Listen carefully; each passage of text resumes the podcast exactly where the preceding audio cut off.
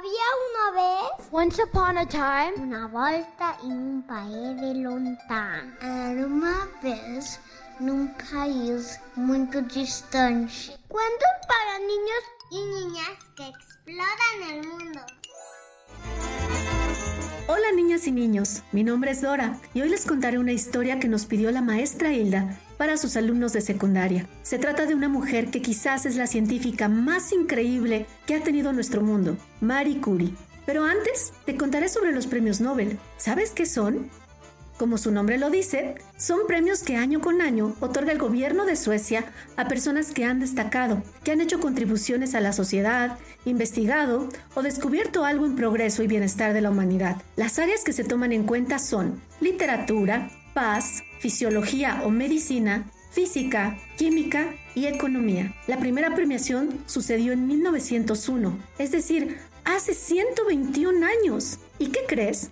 En toda la historia, solo cinco personas han ganado dos veces este premio, y nuestro personaje de hoy es una de ellos. Ella fue la primera persona que recibió dos premios Nobel y la primera mujer en recibir uno. Se trata de María Salomea Slodowska, mejor conocida como Marie Curie o Madame Curie. ¿Habías escuchado su nombre anteriormente?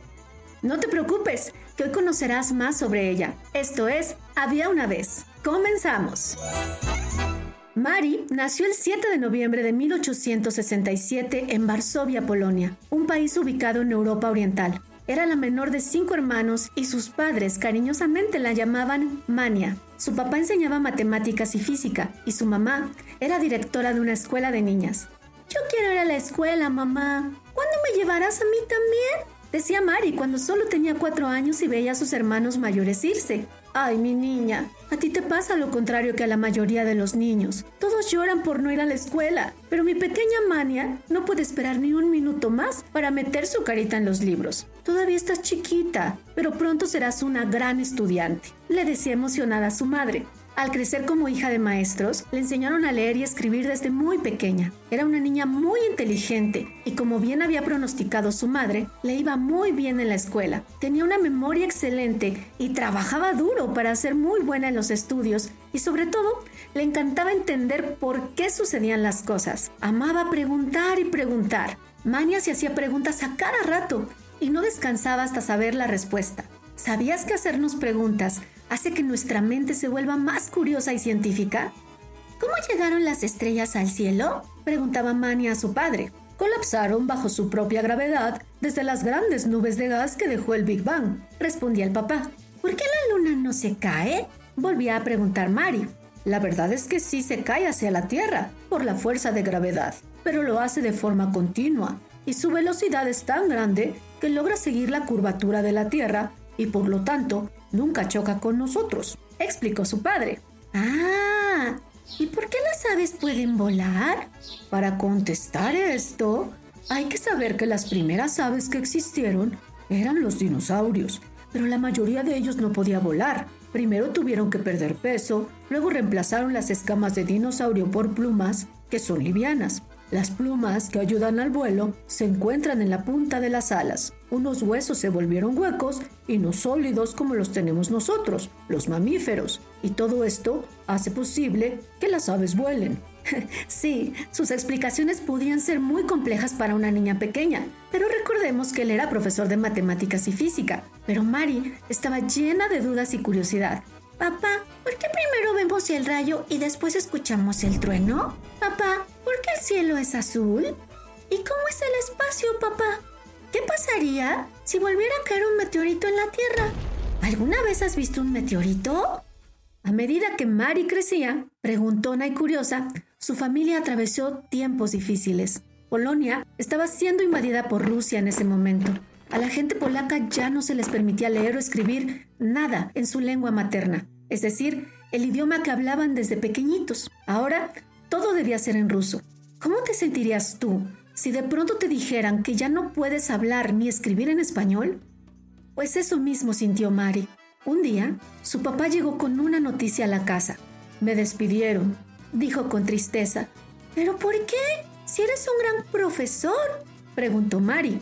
Porque defiendo al gobierno polaco, y eso no le gusta a los rusos. No les gusta que siga hablando a mis alumnos en polaco y que no siga la orden de solo enseñar en ruso. Luego de terminar la preparatoria con excelentes calificaciones, Mari deseaba estudiar una carrera universitaria, pero en Polonia no estaba permitido que las mujeres fueran a la universidad.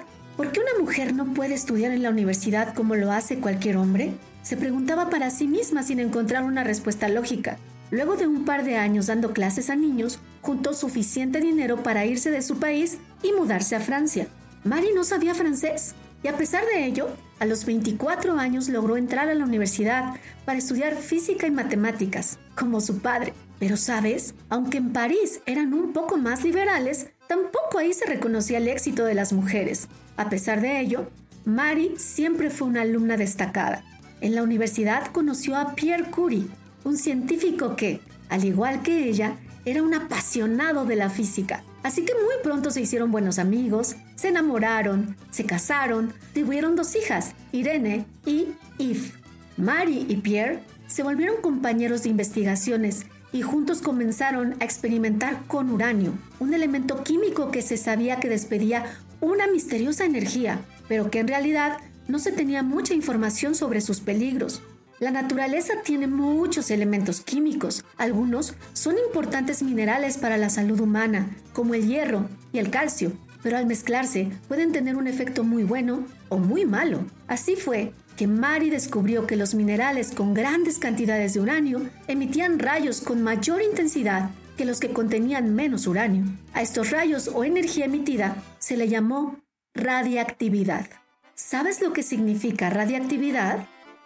La radiactividad es una propiedad de algunos elementos químicos. Mari lo descubrió y le dio ese nombre. Es un proceso donde la energía se emite en forma de partículas o de rayos. En la medicina, específicamente en la radioterapia, se usa para tratar y curar a pacientes con cáncer, también para tomar una radiografía, que es una especie de foto de tus huesos. Pero la radiación también puede usarse de forma negativa, ya que algunos la han utilizado para construir armas muy destructivas, como la bomba nuclear. ¿Recuerdas que en ese entonces las mujeres no podían estudiar ni se les reconocía sus éxitos? Pues Mary no fue la excepción. En 1903, Pierre Curie recibió una llamada. Señor Curie, me complace informarle que usted y su compañero de investigación, Henry Becquerel, ganaron el Premio Nobel de Física, dijo un hombre. ¿Cómo?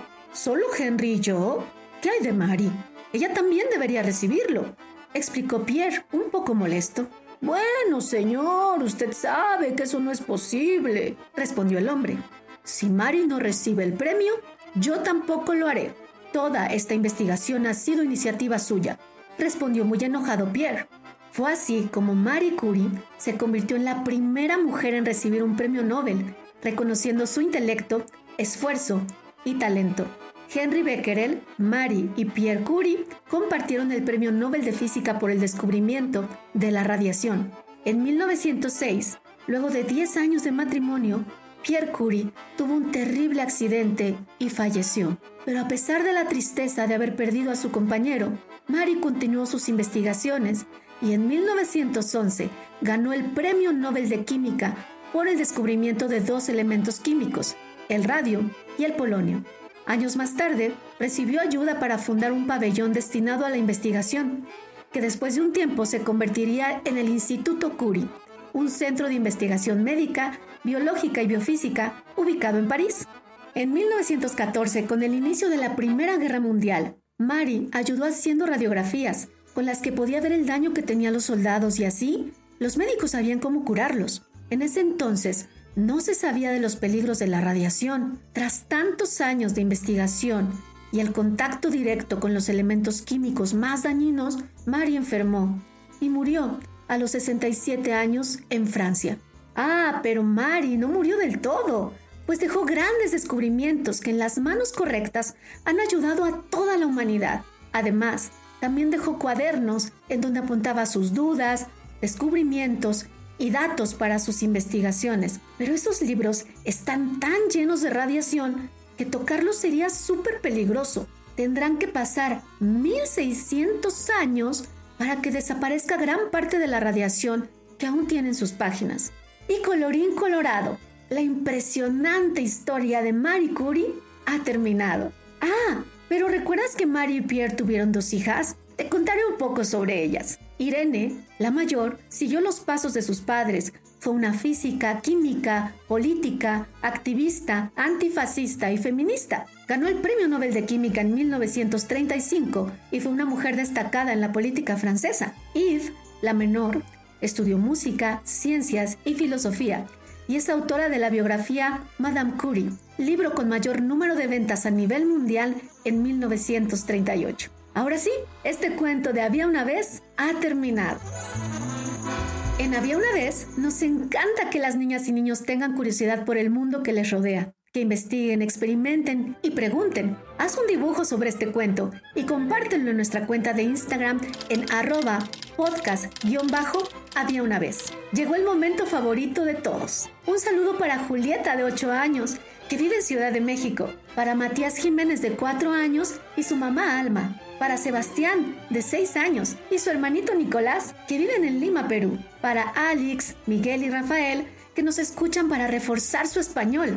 Viven en Ámsterdam, Holanda, y su cuento favorito es el del pirata San Dólar. Para Michelle Hosban de Caracas, Venezuela. Saludos también para Mauro, Matías y Marcelo de 12, 9 y 7 años, que viven en Monterrey. Para Gael Eugenio de 4 años, que vive en Michoacán. Un abrazo hasta Alemania para los hermanitos Emiliano y Mariana de 6 y 2 años. Para Eva, que nos mandó su dibujo de Ana Frank. Un saludo para Saúl y Mateo Luna, que nos escuchan todas las noches. Que tengan dulces sueños. Para Olivia Rodríguez de 7 años que vive en Ciudad de México. Para Nico de 5 y Julis de 2 años desde Richmond, Virginia. Saludos para Besa Mendoza de 8 años, Pixan de 6 meses y sus tías Isis, Lía y Nefertiti para Esteban Ureña y sus papás que viven en República Dominicana, para Julia de 6 años y su hermanito Nico, que nos escuchan desde Chattanooga, Tennessee, para Damián, Luciana y su perrita Kaisa, que viven en Valle de Bravo, Estado de México,